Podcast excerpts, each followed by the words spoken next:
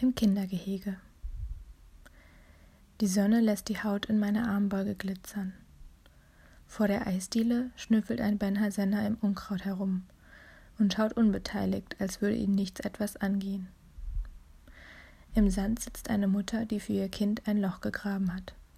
Aber ihr Kind ist nirgends zu sehen, also sitzt sie überflüssig herum, fühlt ihren Hintern und fragt sich, warum er nass ist. Die Mettler haben ihre Boxen mitgebracht, deren Akku leider niemals leer ist. Auf der Wippe, die mit Dschungeltieren bemalt ist, sitzen drei Erwachsene, die außerhalb des Kindergeheges keinen Sitzplatz gefunden haben. Es sind schon mindestens drei Schwangere an mir vorbeigelaufen. Hängt man auch schon auf dem Spielplatz ab, wenn das Kind noch gar nicht da ist? Zum Netzwerken? Genau, dann mach dir mal eine Burg. Ich komm gleich wieder, sagt ein Mann, der angestrengt versucht, wie ein Vater zu wirken, zu seiner Tochter. Ich frage mich, ob er wirklich gleich wiederkommt.